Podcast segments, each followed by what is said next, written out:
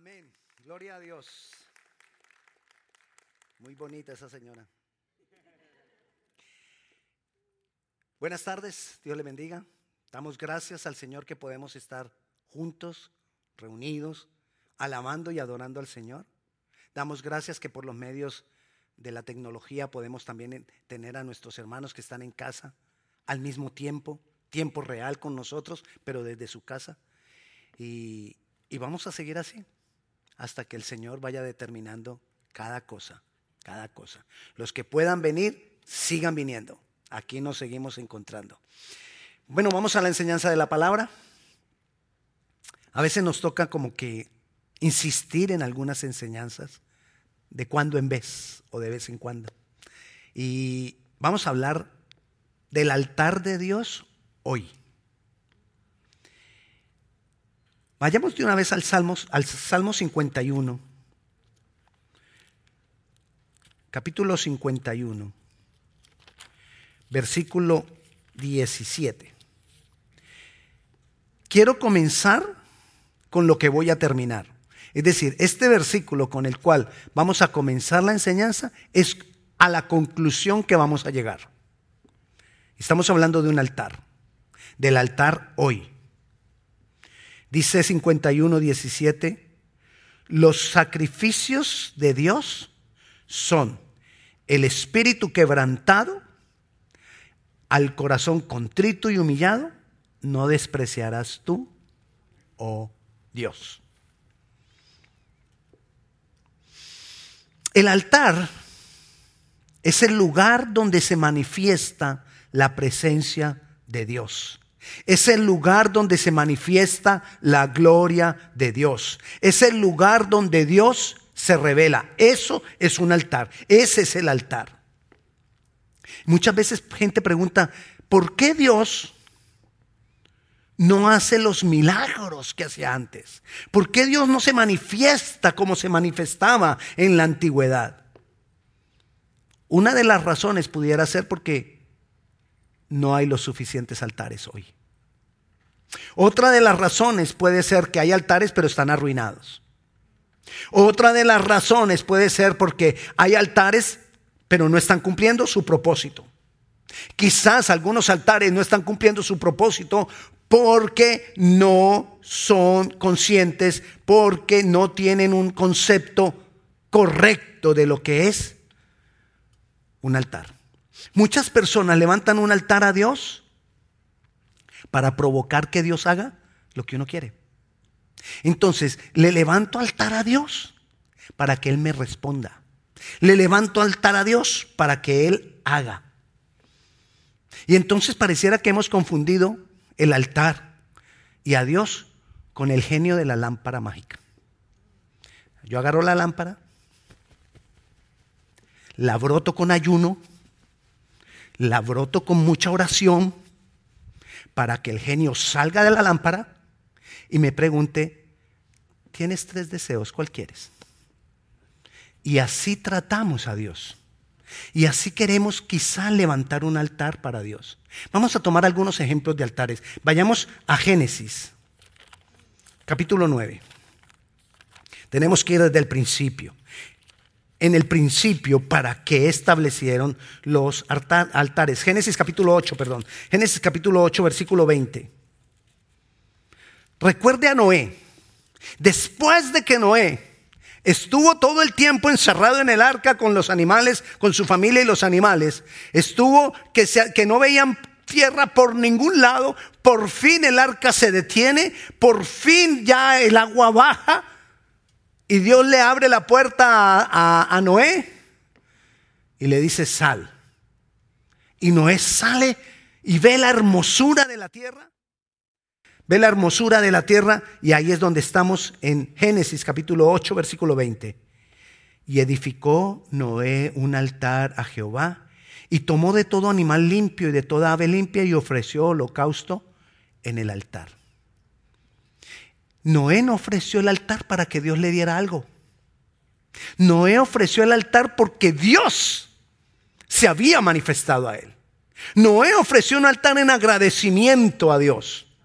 No para que me diera, sino para agradecerle. Para eso fue que Noé le, levantó un altar a Dios. Y dice el capítulo 9, versículo 1, que Dios lo bendijo. Bendijo Dios a Noé y a sus hijos y les dijo, fructificad y multiplicaos, llenad esta tierra. Esta tierra se las doy a ustedes para que la llenen. Como resultado del altar, sí, pero el propósito del altar no era pedirle a Dios algo. El propósito del altar no era para que Dios le diera algo a Noé, sino por gracias Dios. Gracias porque guardaste, me guardaste a mí y a mi familia. Todos los que estamos hoy vivos tenemos razones para darle gracias a Dios porque nos ha guardado a nosotros y a nuestra familia. Amén. Esa vocecita sonó, linda. Abraham también edificó altar para Dios. Vayamos a Génesis 22, un poquito más adelante, el capítulo 22. Dice el versículo 9, este altar es tremendo, porque es cuando Dios le pide a Abraham que le entregue a su único hijo. Dios le había prometido a Abraham que iba a tener una gran descendencia. Y Dios le da el hijo y el niño ha crecido. Tendría por ahí nueve, diez, once, doce años. Y Dios le dice, Abraham, sacrifícame a tu hijo. Y Abraham levantó un altar. El altar que Abraham levantó no era para pedir nada. Era por obediencia. No era para que Dios le respondiera algo, era por mera y pura obediencia. Dice el 22.9, y cuando llegaron al lugar que Dios le había dicho, edificó allí Abraham un altar y compuso la leña y ató a Isaac su hijo y lo puso en el altar sobre la leña. Después el Señor le dice, hey, no, no, no, no, no, tranquilo. Ya sé de tu fidelidad, Abraham. Y mire lo que pasa en el versículo 16 y 17. Y dijo, Dios, por mí mismo he jurado, dice Jehová, que por cuanto has hecho esto y no me has rehusado tu hijo, tu único hijo, de cierto te bendeciré y multiplicaré tu descendencia como las estrellas del cielo y como la arena que está a la orilla del mar, y tu descendencia poseerá las puertas de sus enemigos. Qué gran bendición. ¿Por qué recibió la bendición? Porque levantó un altar en obediencia. No levantó un altar para que Dios me dé, no levantó un altar para que Dios me bendiga. Él levantó un altar en obediencia. Ya vimos un altar de agradecimiento, ahora vemos un altar de obediencia. Veamos otro altar, un altar por el celo de Dios. Y es Elías. Elías restauró el altar por, celo por las cosas de Dios. ¿Qué estaba pasando en ese momento, en ese tiempo? El pueblo todo estaba con el corazón dividido, dividido. Por momentos estaban con Baal, Baal es el mismo diablo, es decir, por momentos adoraban a Satanás y por otros momentos adoraban a Dios. Entonces estaban entre dos cosas, así como a veces hoy, ¿no? A veces estamos entre Jesús y entre el mundo. Bueno, así estaba el pueblo. Con su corazón dividido, a veces sí, a veces no. Y entonces había venido una sequía por tres años. Tres años de sequía. La gente se estaba muriendo de hambre porque no había agua. ¿Cuánto llevamos nosotros de COVID? Cuatro meses. Y ya estamos que, que agarramos esa máscara y la desbaratamos. Sí, yo entiendo. A mí me da un brotecito aquí en la cara la máscara. Así estaba la situación entonces. Vamos a Primera de Reyes. Primer libro de Reyes, perdón, no es Primera de Reyes, sino primer libro de los Reyes, capítulo 18. Entonces, ¿qué hace Elías? Como había muchos sacerdotes de Baal, muchos sacerdotes satánicos, entonces Elías, por celo de Dios, los reta y les dice, ok, vamos a ver quién es el Dios verdadero. Si el Dios al que ustedes adoran o al Dios a quien yo sirvo.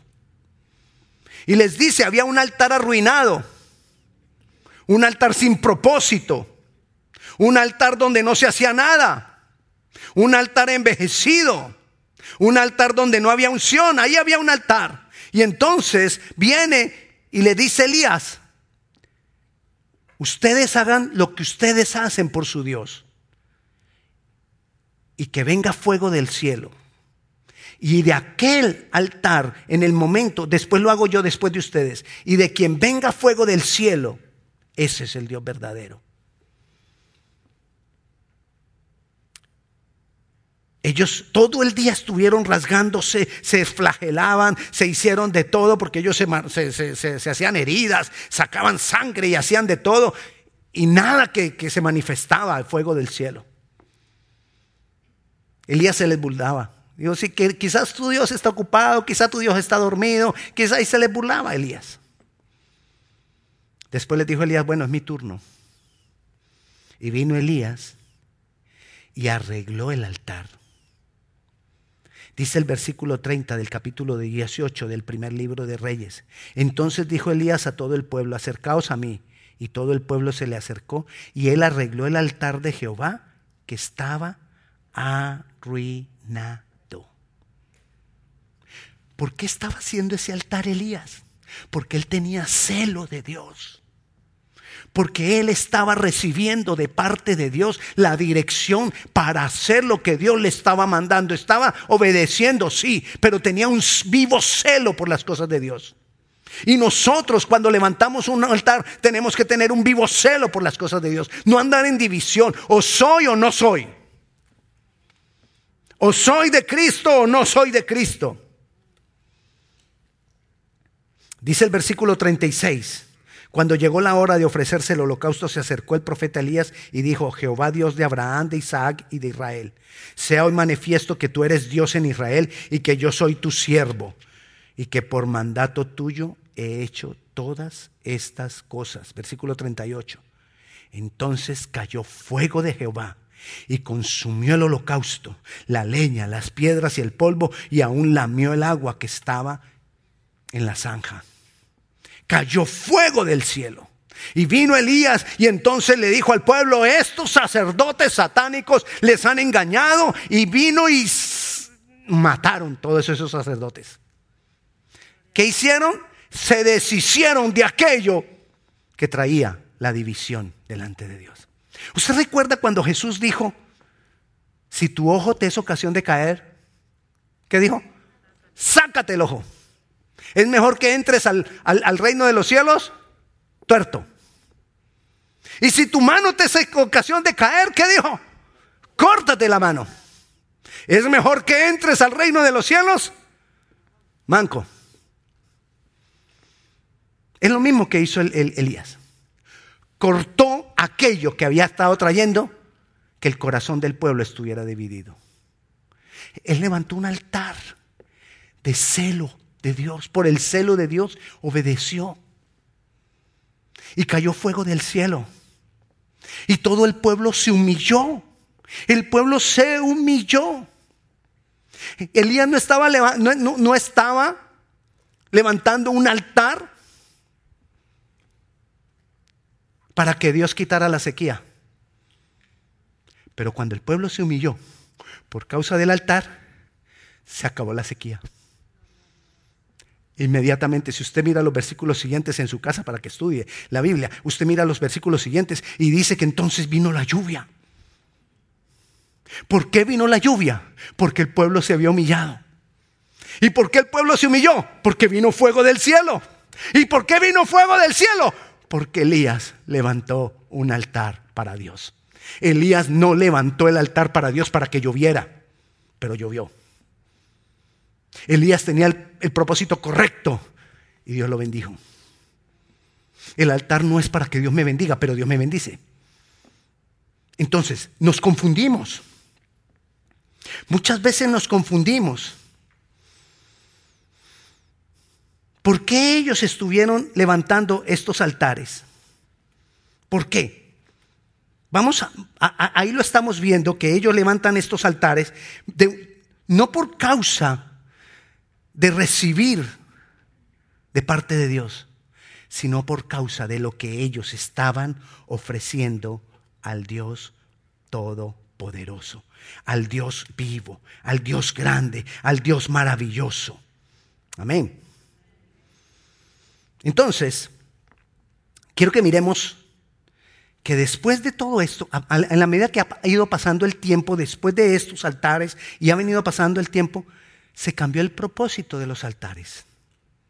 Y como el resultado a la final era bendición, entonces la gente empezó a levantar altar, no por el verdadero propósito, sino por la bendición.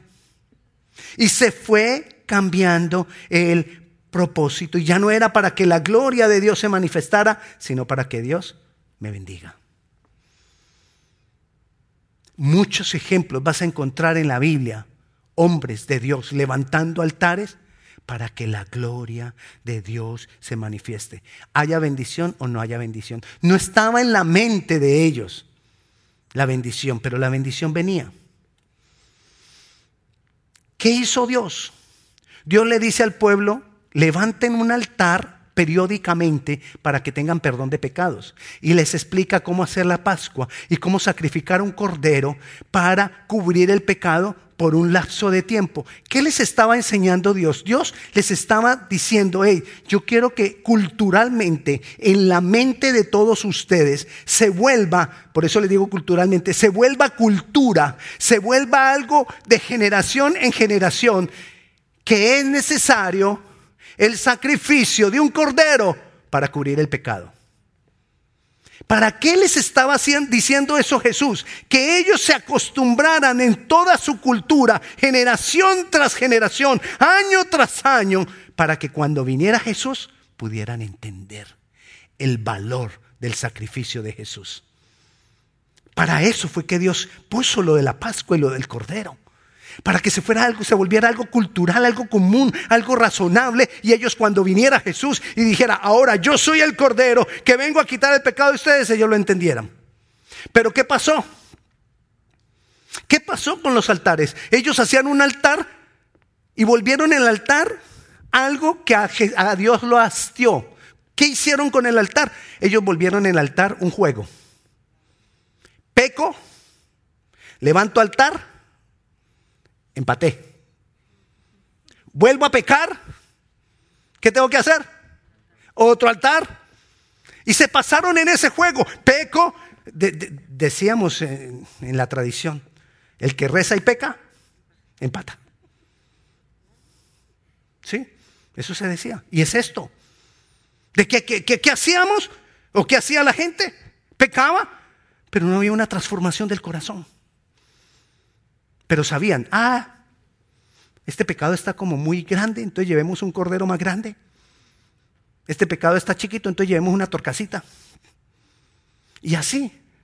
Y hasta que Dios dijo, me tienen hastiado de ese juego de ustedes. El hombre lo torció todo a través del peco y peco hago un altar, cubro el pecado, lloro, me humillo y luego voy y peco de nuevo y caigo en ese círculo vicioso que hastió a Dios. Y Dios entendió y dijo, mi pueblo no me busca por mí, sino por el beneficio que quieren recibir de mí. ¿Será que eso pasa todavía? Quizás sí. Otros ni siquiera ya me buscan porque se volvieron profesionales en hacer altares para cubrir el pecado. Los, religiosos de la antigüedad se volvieron unos profesionales en hacer altares. Y eso ya era algo como, un, rito y, tráigalo y cuál es su pecado. Ah, sí, sí, sí, tráigalo, póngalo acá y lo degollamos, lo sacrificamos, listo, ya se puede ir para su casa. Se volvieron profesionales. Otra cosa que pasó con el concepto de un altar es que se construía altares para Dios. Entonces se construían altares de piedra, altares de bronce, altares de oro. Y entonces se fue estableciendo un patrón en la mente de las personas ¿Cuál patrón? De que, de relacionar el altar con lo que hago para Dios. Entonces el altar ya se volvió, es lo que yo hago para Dios. Entonces estamos viendo acá para resumir tres conceptos cerrados de altar. El primero, para que Dios me bendiga. El segundo, para cubrir el pecado, pero se volvió, para, e, era para lavar mi conciencia, pero se volvió un círculo vicioso de pecar y pecar y pecar. Y lo tercero, que es algo que yo hago para Dios. Y viene Jesús y lo cambia todo. Debía haber hecho un altar para ser el ejemplo. ¿Sabe qué hizo Jesús?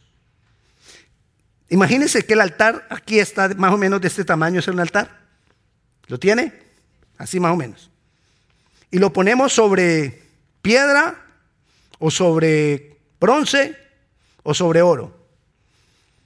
Y viene Jesús y le quita en lo que estaba sostenido.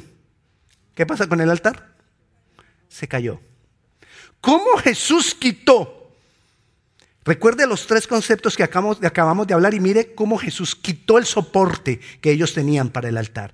Uno, era para que Dios me bendiga. Dos, era para cubrir el pecado. Y tres, era algo que yo hago para Dios. Miremos el primero. Efesios capítulo 1 Versículo 3. Mira lo que dice. Efesios es de esos libros que a veces se esconde. Efesios capítulo 1, versículo 3. Recuerde el primer concepto que tenían, que el altar era para qué?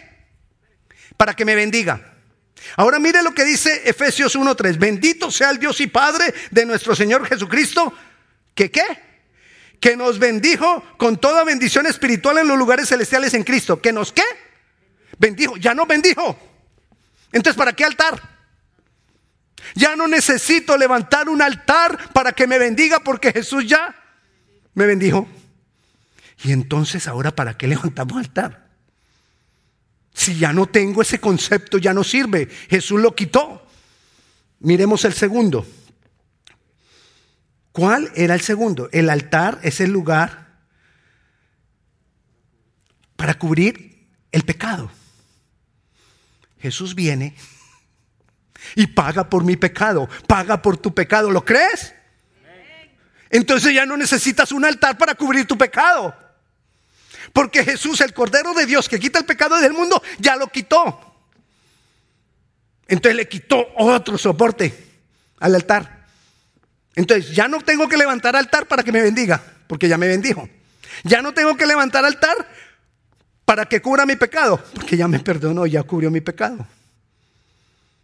Queda el tercero, que el altar es algo que yo hago para Dios. Vayamos a Efesios capítulo 3, para que entendamos lo que es el altar hoy. Volvamos aquí al altar. Ya, ya, ya les dije que Cristo lo, lo, destruyó, pero para el ejemplo volvámoslo a construir. Está otra vez aquí. Está el altar. ¿Para qué se hacía el altar? ¿Qué se ponía sobre el altar? El cordero. Gracias. El cordero se ponía sobre el altar. ¿Quién es el cordero de Dios? Jesús. Entonces, el altar es donde está Jesús. ¿Lo tiene? Ahora mire lo que dice Efesios 3:17. Para que habite Cristo por la fe en vuestros corazones. ¿Dónde está? En vuestro corazón. En mi corazón. Entonces el altar ahora ya no es este. El altar es donde está el cordero. ¿Y dónde está el cordero? En mi corazón. Entonces el altar no es algo que yo hago para Dios. El altar soy yo. El altar no es lo que yo hago para Dios. El altar es quien yo soy para Dios. Ese es el altar de hoy. Y a veces nos esforzamos por hacer y por hacer y por hacer, pero no por quien yo soy. Yo soy el altar. Y el cordero tiene que estar aquí ardiendo, porque el cordero se ponía y se ponía a arder en el altar. Y nosotros necesitamos poner en este altar al cordero a arder. ¿Qué le dijo Pablo a Timoteo? Aviva el fuego del don de Dios que hay en ti. Es algo que tenemos que avivarlo. Aquí, hágase así. Que suene para que se acuerde. Nosotros somos los portadores de la presencia de Dios. ¿Para qué se hacía un altar? Para que se manifestara la presencia de Dios. Yo soy portador de la presencia de Dios. ¿Para qué soy portador de la presencia de Dios? Para que la presencia de Dios sea conocida, para que la gloria de Dios sea conocida por otros. Cuando me ven a mí, cuando yo soy un altar verdadero, soy. No hago cosas para Dios, soy una vida entregada para Dios. Cuando yo soy un altar para Dios, Dios me levanta. Porque el mismo Jesús dijo, recuerda cuando dijo que somos como lámparas. Y dijo, si una, hay una lámpara encendida, la lámpara no se enciende para esconderla, sino que la lámpara se enciende para levantarla. Si tú estás encendido, si el fuego de Dios está encendido en ti, Jesús te levanta y te muestra Recuerda que vino sobre el altar de Elías fuego. Que vino sobre los discípulos cuando estaban en el día de Pentecostés. Fuego. ¿Y para qué ese fuego? Les dijo, para que me sean testigos. Para levantarlos y mostrarlos y muestren mi gloria a otros. Yo soy ese altar. Entonces volvamos al versículo con el cual comenzamos. Salmo 51. Salmo 51, versículo 16 y versículo 17. Dice, porque no quieres sacrificio que yo te daría. Miren lo que está diciendo. Dios, yo sé que tú no quieres ya sacrificios. No quieres holocaustos. No quieres que yo me, me, me sacrifique. No, tú ya no quieres eso, Señor. Los sacrificios de, de Dios hoy son el espíritu quebrantado. Que yo venga y quebrante mi alma delante de ti. El corazón contrito y humillado, tú no despreciarás nunca. Tiene que ver con un cambio en mi ser interior, tiene que ver con un cambio en mi vida, tiene que ver con, con agarrar mi alma y triturarla porque mi alma no me quiere dejar agradar a Dios. Hay cosas en mi alma que me hacen estar dividido entre las cosas del mundo y entre las cosas de Dios. ¿Y qué tenemos que hacer con las cosas que me hacen estar dividido?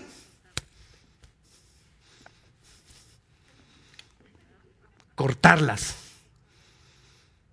Sea un ojo, sea una mano, sea un sacerdote satánico hay que cortarlo de mi vida.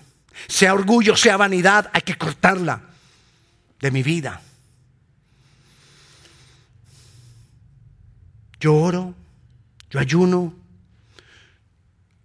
yo voy a la iglesia y hay cosas que yo no veo que pasen, ¿qué será? Entrega corazón derrama tu alma. Necesito ser transformado en mi ser interior por medio de una relación íntima con Dios para que el fuego de Dios venga y consuma y cambie y transforme mi vida. Entonces la vida de oración toma sentido. Entonces el ayuno toma sentido. Entonces el venir a la iglesia toma sentido. Porque si yo no estoy siendo transformado en mi ser interior, nada de lo que yo hago tiene sentido. Puedes venir a la iglesia los sábados, ya no digo los domingos, los sábados. Puedes venir a la iglesia de rodillas y no tiene sentido para Dios. Si no estamos siendo transformados en nuestro ser interior, si no le estamos entregando nuestra alma, si no estamos renunciando. La palabra altar en el hebreo es mesbihá, que, que viene de una raíz que quiere decir degollar, sacrificar. Y si yo soy un altar, yo tengo que mantener degollando. ¿Qué voy a degollar? Todas aquellas cosas que hay en mí que no agradan a Dios. todas aquellas cucarachas que no agradan a Dios. Y esas cosas que tenemos que no agradan a Dios, tal cual son como cucarachas. Usted no ha visto cuando usted echa fuera una cucaracha. Usted la empuja y ella para adentro. No sé ellas cómo hacen para saber qué es adentro y afuera. Pero usted la echa para afuera la cucaracha y la cucaracha, quiere volver para adentro. Hasta que toca mejor degollarla. Mátela. Ay, pastor, usted está malo con las cucarachas. No es que sea malo con las cucarachas, quizás usted las ama. Yo me refiero es a comparándolas con aquellas cosas que no sirven en mí. Aquellas cosas que tengo que sacrificar en mí, que, tengo que degollar en mí. En la antigüedad se hacían sacrificios mañana y tarde. Jesús vino a hacer un sacrificio una vez y para siempre, derramó su sangre y nuestro pecado fue cubierto. Pero necesito ser transformado. Necesito caminar en un proceso de santificación, degollando, degollando, degollando, degollando. ¿Cómo me llaman ahora? El degollador. Porque estoy cada vez más y más degollando cosas en mi vida. Y a veces me van a decir cosas que no quiero oír. A veces me van a llamar la atención algunos líderes o algunos pastores o algunas personas me van a llamar la atención en cosas que yo no quiero oír. Y ahí es cuando yo tengo que degollar. Había algo que hacían en la antigüedad que era olor grato para Dios. Y agarraban las cosas del animal, las menudencias, decimos en, Colombia, ¿cómo le dicen ustedes a, a vísceras? tripas y, las demás tripas es una partecita, tripas, estómago. Y si es de vaca, pues son cinco. Sí, son cinco, no son cinco estómagos que tiene la vaca. Imagínese. Pero ellos no sacrificaban vacas, eran corderos. Pero sacaban toda esa parte fea del cordero y la ponían en el altar. Y dice que eso era olor grato para Dios. Y yo decía, ¿Qué tiene que ver eso conmigo?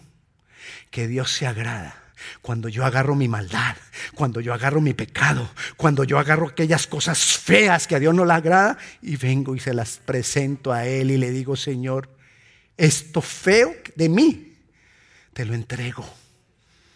No quiero pecar más. No quiero seguir siendo infiel a ti. No quiero seguir haciendo lo malo, Dios. Sé que soy egoísta, sé que soy orgulloso, sé que soy, ayúdeme, ayúdeme. ¿Cómo? Mentiroso, calumniador, saque hermano, saque.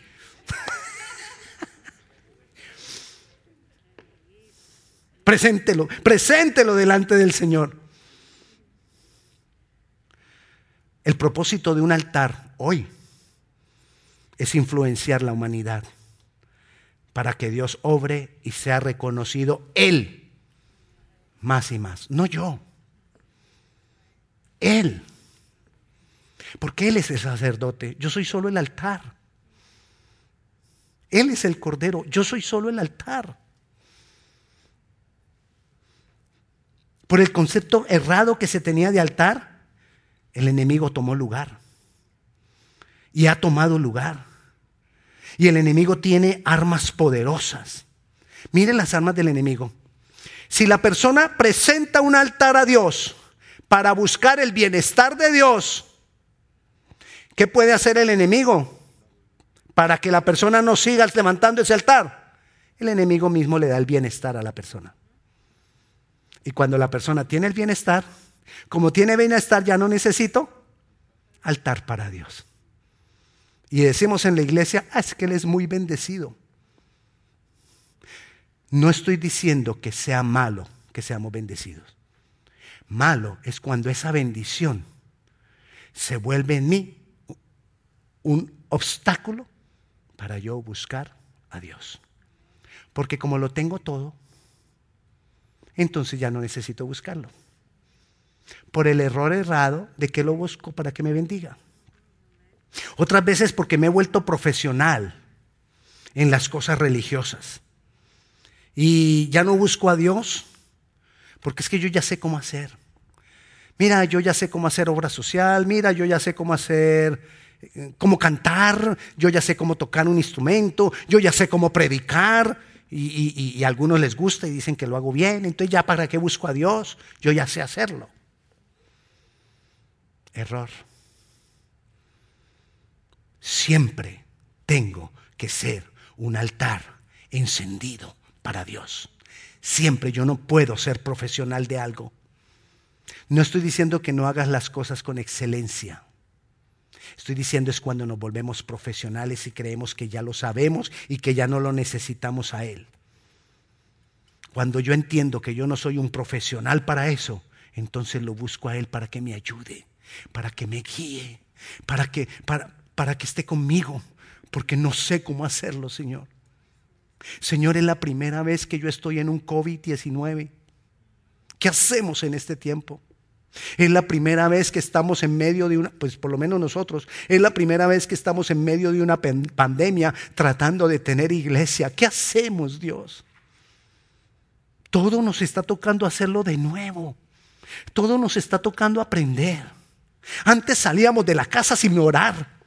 Ahora, uy, ore antes de irse, no sea que lo coja en la calle el COVID. Y cuando venga, no solo se lave las manos, lave la ropa, limpiase todo y ore para que se desinfecte. Estamos orando más ahora por causa del COVID. Gloria a Dios porque no sabíamos cómo vivir en medio del COVID. Por eso estamos orando más. Pero cuando ya sabemos, si el COVID se queda así como está, quizás dentro de dos, tres años ya somos profesionales en lo del COVID. Y ya ni hay que orar por el COVID. Porque ya la cara de nosotros se acostumbró a las mascarillas. Y ya no hay problema. Porque así somos. No lo permitas en tu vida. Que tu vida siempre sea un altar encendido para Dios no para que te bendiga, porque Él ya te bendijo. Si Jesús ya te bendijo, lo acabamos de leer en Efesios 1.3, Jesús ya te bendijo. Lo que necesitamos es aprender a disfrutar las bendiciones, pero Él ya me las dio. Entonces el altar que necesito es para darle gracias, para bendecirlo, para que su gloria se manifieste, para yo ser testigo de Él ante la humanidad. Así que vamos a orar. Y vamos a decirle, Señor, Creo que entendí. Ayúdame. Quiero serte fiel. Ahí donde tú estás, que tú le puedas decir, Señor, yo quiero ser ese altar encendido. Y si necesito sacrificar cosas que hay acá que no dejan que tu luz brille, Señor, muéstrame, muéstrame aquellas cosas que tengo que sacrificar. Muéstrame el ojo que tengo que cortar, muéstrame la mano que tengo que mochar. Muéstrame, Señor. No te fijes en otro. No pienses, ay, si esto lo hubiera oído Pepe. Pepe no está aquí. Tú estás acá. Es para ti. Tú estás allá en tu casa, escuchando. Es para ti. Es para mí. Es para cada uno de nosotros. Padre Celestial, te alabamos, Señor. Te bendecimos, te damos gloria, te damos honra. Te exaltamos, Dios poderoso.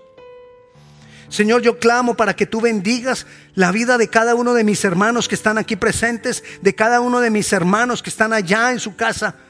Padre Celestial, bendícenos, Señor, con tu presencia. Envía tu fuego sobre nosotros, Dios. Espíritu Santo, que tu fuego arda. Que tu fuego arda en nosotros, Rey de Gloria. Yo clamo, Señor, para que haya más fuego tuyo en nosotros. Ese fuego que consuma las vísceras, la maldad, el pecado, la desobediencia. Que consuma cuando nos enaltecemos. Glorifícate, Dios. Glorifícate en cada uno de nosotros, Señor, y que seamos esas lámparas encendidas porque es porque somos tus altares hoy. Para que tú puedas volver a hacer los milagros que hacías en la antigüedad. Para que tú puedas hacer las maravillas que hacías en la antigüedad. Aquí estamos, Dios. Altares restaurados queremos ser. Para que tu gloria sea manifestada. Señor, te alabamos. Te damos gloria.